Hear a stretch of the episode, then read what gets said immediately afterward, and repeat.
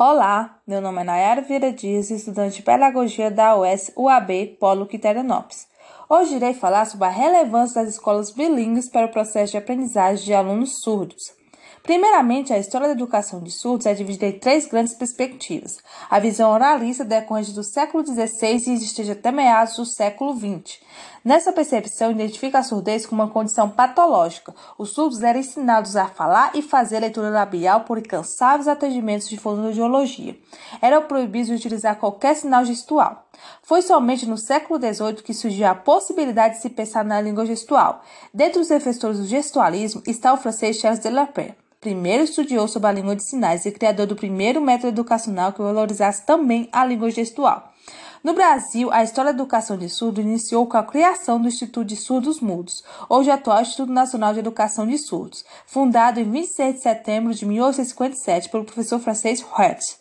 Contudo, a inclusão educacional começou a acontecer na década de 90, com o surgimento com força total do bilinguismo, é, isto é, a língua de sinais, e em 2002, com a oficialização da língua como meio de comunicação e expressão. Além disso, em 2004, com a alteração da Lei de 9.394, de 20 de dezembro de 1996, garantindo às pessoas surdas em todas as etapas e modalidades da educação básica, nas redes públicas e privadas de ensino, a oferta da língua brasileira de sinais na condição de língua nativa das pessoas surdas. Contudo, a lei ainda não garante na prática o acesso realmente dessas pessoas ao ensino. Logo, a maioria das escolas brasileiras ainda não está preparada para receber alunos surdos.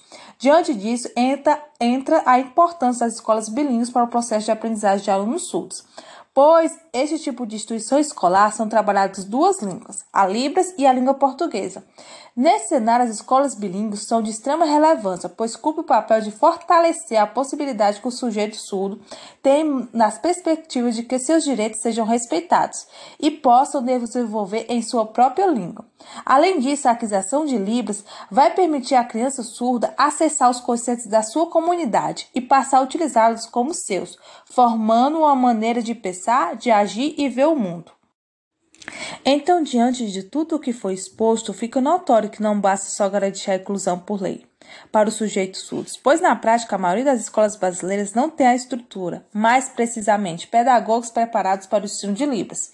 Diante disso, a importância da formação e capacitação de professores em Libras, na qual realmente na prática os alunos surdos terão um ensino de qualidade e poderão evoluir na sua aprendizagem.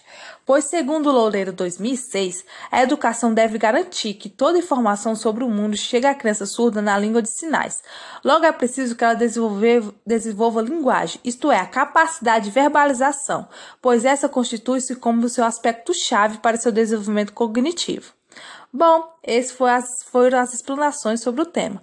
Muito obrigada por ouvir. Até uma próxima.